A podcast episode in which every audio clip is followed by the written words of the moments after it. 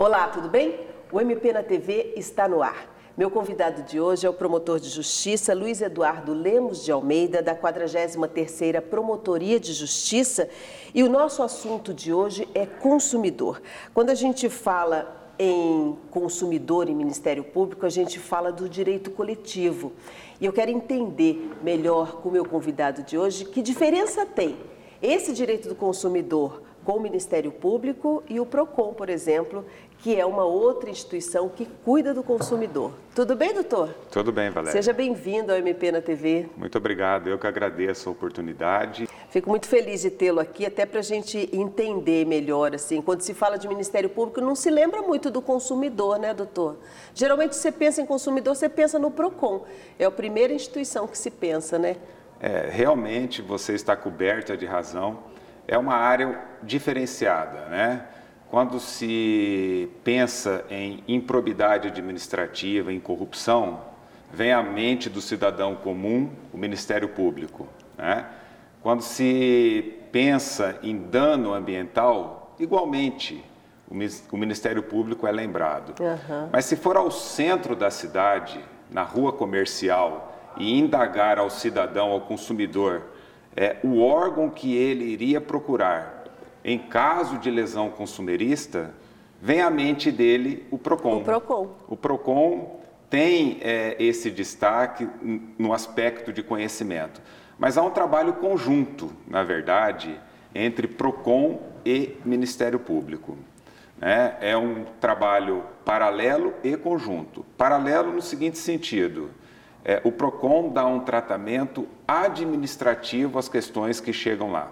Né? Uhum. O consumidor faz a reclamação no PROCON, o PROCON chama o fornecedor numa tentativa de conciliação para resolver aquele problema que foi levado ao órgão, e se não houver uma conciliação, o procedimento administrativo se desenvolve uhum. até a aplicação de uma eventual multa. Né? Então, acaba é, que não resolvendo o caso por inteiro do consumidor se não houver conciliação. Enquanto que no Ministério Público nós já damos o tratamento jurídico na tentativa de resolver a questão do consumidor, uma questão macro, que é a tutela coletiva. Uhum. Né? Mas isso não impede, Valéria, de que o PROCON, recebendo várias reclamações idênticas repetitivas, ele acione o Ministério Público, informe o Ministério Público né, uhum. daquela demanda que está chegando lá, porque ela tem a característica de uma tutela coletiva. Né? E um avanço para que é, é, essa identificação possa acontecer também por parte do Ministério Público foi um convênio que foi firmado entre Ministério Público e PROCON, e através desse convênio nós temos acesso aos dados do PROCON. Então, nós podemos uhum. examinar quais as reclamações que chegam àquele órgão. Consegue né? fazer uma parceria, né, doutor? Perfeito. Com informação. Né? Perfeito. Né? Então, embora o consumidor continue procurando o PROCON, o que não há nenhum problema nisso, uhum. nós estamos da promotoria, sem sair da promotoria, sem sair do gabinete, nós estamos verificando quais são as reclamações quais são os fornecedores que são mais reclamados, que estão é, no topo do ranking de reclamações, e dali nós conseguimos extrair aqueles dados, os extratos das reclamações e começar um tratamento jurídico na, na, busca de uma defesa coletiva. Por isso que eu digo que o trabalho ele é paralelo e em conjunto. Eu participei de algumas operações junto com o consumidor e um deles, por exemplo, foi no aeroporto né, quando havia muita reclamação a respeito de bagagem, peso de bagagem e uma briga muito grande ali do consumidor com, com a Infraero na hora de, de conseguir pegar seu voo. Eu lembro que nós participamos junto com, com o PROCON ali e outras instituições, né, doutor? Isso, e, é, esse trabalho ele foi desenvolvido em razão de uma blitz que foi feita no aeroporto de Campo Grande, uhum. mas não só no, no aeroporto de Campo Grande, nos aeroportos do Brasil todo, nos principais, né? Então foi marcado um dia e houve esse trabalho conjunto entre Procon e Ministério Público, né? Então, é, essas operações ela ocorrem né? e sempre nós estamos em contato com o PROCON estadual, com o PROCON municipal, na tentativa de realizar o trabalho conjunto. Naquele momento, de repente, eles estavam no ranking ali, né? Pois é. Doutor, uma outra lembrança também que se tem de Ministério Público quando se fala de consumidor e que o Ministério Público é sempre o lobo mau, é na hora do campeonato de futebol estadual de futebol. O Ministério Público sempre fala, não, não vai ter campeonato. E aí vira aquela celeuma toda. Por que, que acontece isso, doutor?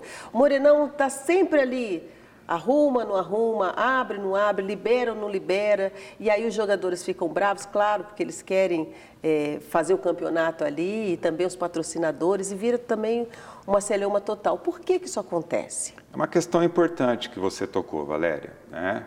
é, o Ministério Público ele não interfere no campeonato de futebol profissional, como não interfere em qualquer outro campeonato do esporte profissional. O que ele cuida, o que ele zela, o que ele busca preservar é a segurança e o bem-estar do consumidor, do consumidor barra torcedor, dentro das arenas esportivas. E para explicar um pouco dessa questão, é necessário fazer um resgate histórico, tanto da legislação quanto do estádio Morenão. Então, se você me permitir, Valéria, pois não. eu quero dizer o seguinte: em 2003, quero lembrar o seguinte: em 2003 é, veio para o ordenamento jurídico o Estatuto do Torcedor. Então, no Estatuto do Torcedor, que é uma lei federal, uma lei geral, consta que o Estado, é, as confederações, as federações, as ligas esportivas, todos esses atores têm que prevenir a violência nos estádios. Né? Mas, lá no Estatuto, nessa lei geral de aplicação geral, consta que o torcedor consumidor ele tem que ter segurança, conforto, as instalações físicas têm que ser adequadas e as, eh, as, as questões sanitárias têm que estar em ordem. em ordem, em dia. Muito bem, essa legislação é de 2003. Em 2009 veio um decreto federal regulamentando o Estatuto do Torcedor. E nesse decreto federal consta que os laudos de segurança, de engenharia, de prevenção a incêndio e pânico e de vigilância sanitária, esses quatro laudos, eles têm que ser depositados no Ministério Público antes do início do campeonato. Então, em 2009 que começou todo esse trabalho de acompanhamento do Ministério Público. Ah, por isso que a gente, isso é recente, então, por isso que a gente vê hoje em dia esse questionamento, por que, que é o Ministério Público que está à frente? Porque é recente. É recente. Em 2010 veio a portaria do Ministério do Esporte detalhando como teriam que ser esses laudos. Tudo por quê? Porque em 2014 o Brasil iria abrigar a Copa do Mundo, como de fato abrigou, realizou, realizou esse evento internacional. Então começaram as exigências para que os estádios de futebol tivessem as adequações necessárias. Né? Bom, e aí começou todo esse trabalho e essa questão que você bem colocou, que em algumas oportunidades o estádio é liberado, né? Em outras ele é liberado parcialmente, somente alguns setores. Em outras oportunidades, não é liberado. ele não é liberado. ele, entre aspas, é interditado 100%. Por quê? porque o estádio não atende às, às condições exigidas pelos laudos. Né? Então, é, é, o Ministério Público cumpre a legislação, né? ele faz cumprir essa legislação. E todas as vezes que nós notificamos a Federação de Futebol para não realizar jogos em determinadas arenas esportivas, esses jogos não são realizados e são é, é, colocados em outros estádios, muitas vezes menores. Então, nós é, vivemos em Mato Grosso do Sul, é, particularmente, um círculo vicioso. Eu ia questionar exatamente isso, porque se, o campeonato acontece todos os anos. E assim, parece, a impressão que dá é que eles só se interessam pelo assunto 15 dias antes. Porque é sempre 15 dias antes que começa, ah, mas a gente não tem condições de arrumar. Mas não se passou aí seis meses? Não tem uma, uma diferença aí entre um tempo de um campeonato e outro que poderia estar tá trabalhando no Morenão, tá pelo menos ajeitando o Morenão para ter esse campeonato? É, é uma realidade, né? Não é? É uma realidade. Sempre falta um guarda-corpo, né? É um hidrante que não está funcionando, um banheiro que não está adequado. E aí na véspera, antivéspera do campeonato, do início do campeonato, começa todo um trabalho corrido né, para resolver aquela questão. E isso é prejudicial ao esporte e é prejudicial ao torcedor, que ele não sabe se aquele jogo vai acontecer realmente naquele, naquele estádio. E às né? vezes a pessoa vai com a família, né? Quer ir é... com o filho, criança pequena. Como é que vai para um lugar que não dá segurança, né, doutor? Essa então, é a então, preocupação maior, né? É, em busca de solucionar essa questão, Valéria, é, porque a realidade é que os estádios, eles funcionam com, muita, com muito bom senso por parte do Ministério Público, né? com um olhar é, é, muito benevolente para que o evento aconteça e com o risco de crítica ao Ministério Público, às entidades que organizam. Então, na tentativa de, de melhorar essa questão, em Campo Grande particularmente, nós desenvolvemos na promotoria um projeto na tentativa de sensibilizar as autoridades e a sociedade civil sobre a necessidade de melhorar e reformar o estádio Morenão. O estádio Morenão é um estádio muito bonito, muito agradável. Uma referência nacional. Uma referência nacional, bem localizado, mas ele precisa de melhorias, uhum. né? Ele precisa de condições melhores para abrigar o torcedor, a imprensa que trabalha lá, os esportistas, enfim, melhorar de uma forma geral. E nós estamos conseguindo sensibilizar o governo do estado, que coisa boa. a Universidade Federal, tanto o governo estadual quanto a, a Universidade Federal estão com esse propósito de reformar e melhorar o estádio para que saia daquele círculo vicioso, né, de um estádio ruim, de um campeonato ruim, de um futebol ruim, né, de um público ruim, muito Isso ajuda baixo, a autoestima do próprio jogador, né, doutor? Muito baixo público, né? E que passe para um círculo virtuoso, num estádio mais confortável. É lógico que nós não estamos buscando uma arena tipo Maracanã, né? Ah, é, estádio, acho que o objetivo é esse. É, como o estádio de Brasília, porque esses estádios foram reformados para a Copa do Mundo. Uhum. Mas darmos um mínimo de segurança e conforto para o consumidor. Né? E daí sim podermos também é, é, exigir um pouco mais do Corpo de Bombeiros, da Polícia Militar, no sentido de fiscalização, da Federação de Futebol. Né? Então, é, esse é um passo inicial. Falava-se muito, doutor, em abrir o Morenão para shows. Existe essa possibilidade, já que se tem um problema tão sério de não ter local de show, né, por causa da lei do silêncio, por milhões de, de outras situações. O Morenão poderia ser um, um local para show, para grandes shows, por exemplo? Na verdade, o estádio Morenão ele é subutilizado. Essa que é a verdade. Né? Então, com essa é, intenção de melhorias e reformas, o passo inicial é o esporte, passo inicial. Mas o segundo passo vem realmente nesse sentido, de realizar shows e eventos no Morenão. Não tem problema de poluição sonora, de impacto à vizinhança.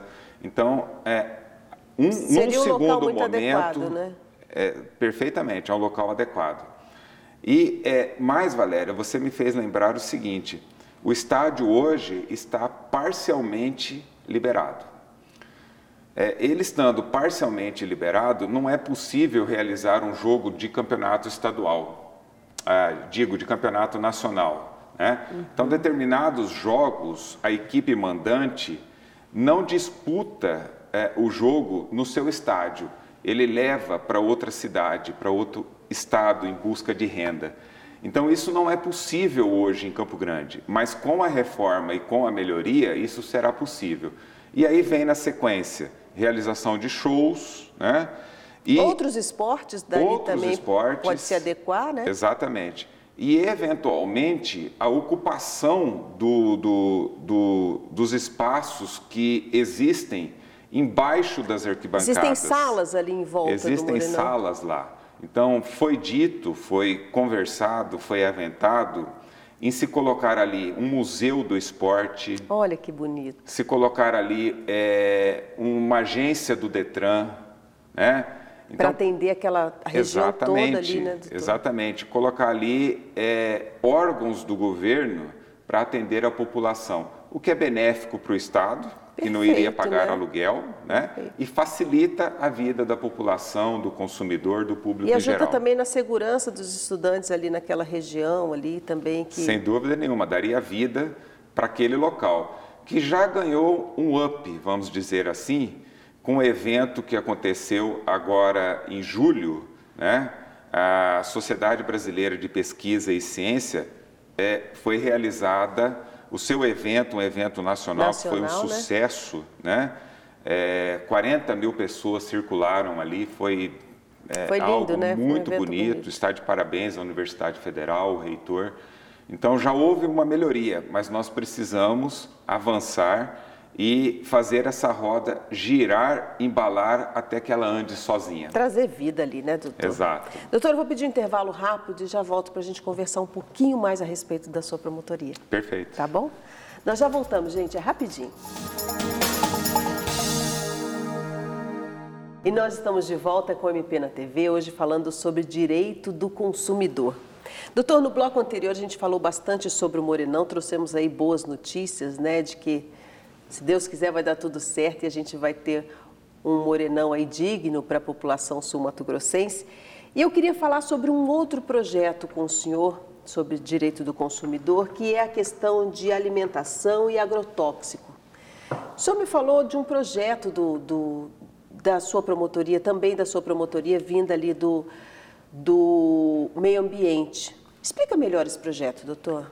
É, esse projeto ele está sendo gestado no Ministério Público, né? É, ele iniciou no núcleo do meio ambiente e agora ele está a cargo do núcleo da cidadania.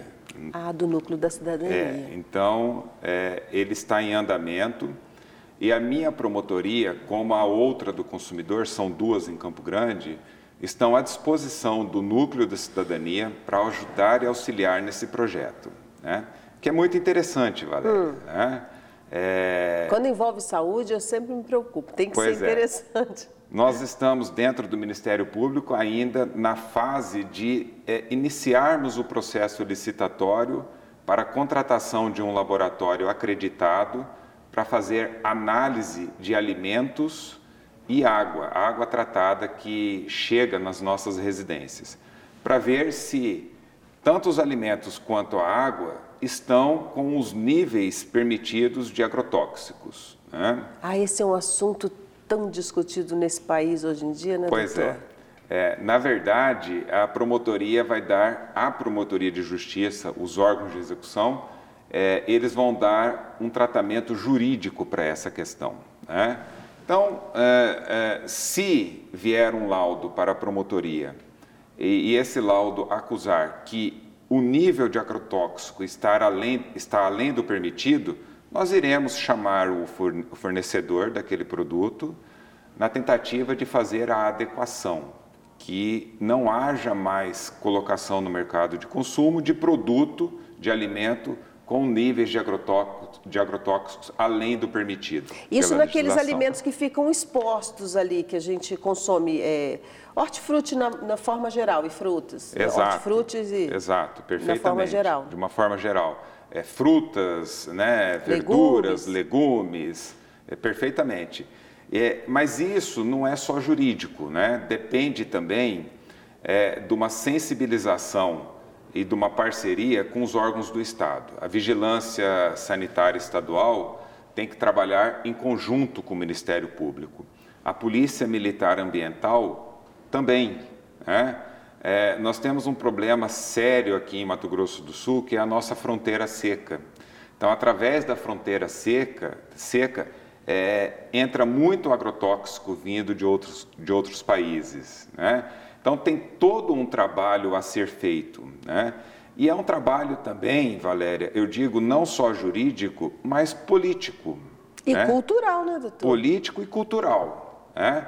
É, político que eu digo no sentido de que aquele produtor que produz é, alimento livre de agrotóxicos, de agrotóxicos, ele teria que ter um incentivo do Estado, né, com um recolhimento menor de tributos, uma isenção, talvez não total, mas parcial. Né?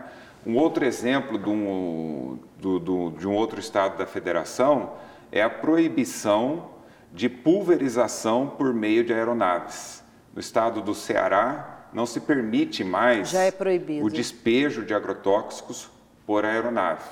Então, quer dizer, tem todo também um trabalho dos órgãos políticos, da Assembleia Legislativa, do governo do Estado, de querer que é, isso aconteça, de que o produto chegue à mesa do consumidor com mais qualidade, né, com os níveis permitidos, que não são baixos, pelo contrário, são muito. Já são altos. Já né? são altos os níveis de agrotóxicos permitidos pela legislação. Doutor, a gente fala de, de do agrotóxico e, e aí eu, eu fiquei curiosa quando a gente fala de orgânico, por exemplo, o senhor falou do agrotóxico na água. E como é que esse produto pode ser orgânico se tem o agrotóxico na água? Porque precisa da água para produzir esse produto não, vira um círculo vicioso. É, é perfeito. Né? É, a, a, grande questão é que às vezes o produto né, ele é cultivado livre de agrotóxico. O produtor ele não despeja né, uhum. agrotóxico naquela hortaliça, naquela fruta. Mas a água que ele utiliza né, para a produção daquele alimento, ela pode estar contaminada por Mesmo agrotóxicos. Mesmo que tratada, pode acontecer? Mesmo que tratada, Valéria. A água tratada que chega às nossas residências, ela está de acordo com as exigências da Agência Nacional da, da Água, a ANA, é, ela está perfeitamente dentro dos níveis é, permitidos. O que, que acontece? O problema é que os níveis são altos e a exigência é a análise individual de cada item, de cada agrotóxico. Quando há a interação desses agrotóxicos, quando há um coquetel desse agrotóxico, quando eles se aglutinam, se juntam, ele é extremamente maléfico à saúde humana. Vira uma bomba. Vira uma bomba. Esse é o problema. Ele é, é cancerígeno. Então é um problema de saúde pública que acaba desaguando no SUS. Né? Então a consequência ela é enorme. Então, despeja-se muito recurso na saúde pública, trata-se a consequência, sendo que poderia muito bem ser tratada a causa. Né? Sem dizer, o próprio produtor que utiliza o agrotóxico, ele tem prejuízo à sua saúde. Tem. É, é, são altos os índices de câncer, são altos os índices de suicídio. Né? Mas, Porque... doutor, a gente não vai aí na contramão do Ministério, por exemplo, da Agricultura, que liberou novos agrotóxicos aí para a legislação, parece que ficou até mais flexível na questão do agrotóxico? É, é não diria na contramão, né? Hum. É, existe em âmbito nacional o PL do veneno, assim ele é uhum. chamado, né? Um PL para se liberar agrotóxicos. É, o que houve é a permissão pelo Ministério da Agricultura de registros de novos agrotóxicos, e isso em tempo rápido. Eu diria que é, isso estaria é, contrário a uma política mundial. Né? Então... A União Europeia é, reduz os índices de agrotóxicos e o Brasil eleva. Né? Então, é, Brasil. É, é um problema é, grande, é difícil de ser enfrentado mas nós não podemos nos furtar a enfrentar essa questão. Eu acho que ela é extremamente importante, é, termos a segurança alimentar, termos a informação ao consumidor, conhecermos aqueles é, organismos geneticamente modificados. Hoje nós sabemos muito pouco disso, né? muito pouco dos transgênicos. Então, o que nós temos é que prestar informação ao consumidor, que ele saiba a rotulagem dos alimentos e que o fornecedor ele tem essa rotulagem dos seus alimentos, ele preste as informações e é, garantirmos a segurança alimentar. É um trabalho difícil, Valéria, muito, muito difícil. difícil. O senhor está falando sobre rótulo, e até a gente estava lembrando aqui que quando você vai no supermercado, ali na seção de hortifruti, não existe rótulo, né? Você pega o tomate que está ali, pega a cenoura, pega a cebola, mas você não sabe o que você está consumindo. Não sabe. Por que, que os outros alimentos obrigatoriamente têm que ter um rótulo ali com todas as, as, as definições e nos outros não? É, é, é a nossa tentativa é reverter esse quadro, né? Para isso, nós temos que conversar com a Associação Sul-Mato Grossense de Supermercados, de Atacadistas, né? E tentar colocar na gôndola ao menos é, a rastreabilidade desse alimento. Da onde veio? A origem dele, da onde ele foi produzido, como ele foi produzido. Né? E se eventualmente tiver com os níveis é, acima do permitido de agrotóxicos, de, de produtos né, que, defensivos agrícolas, uhum.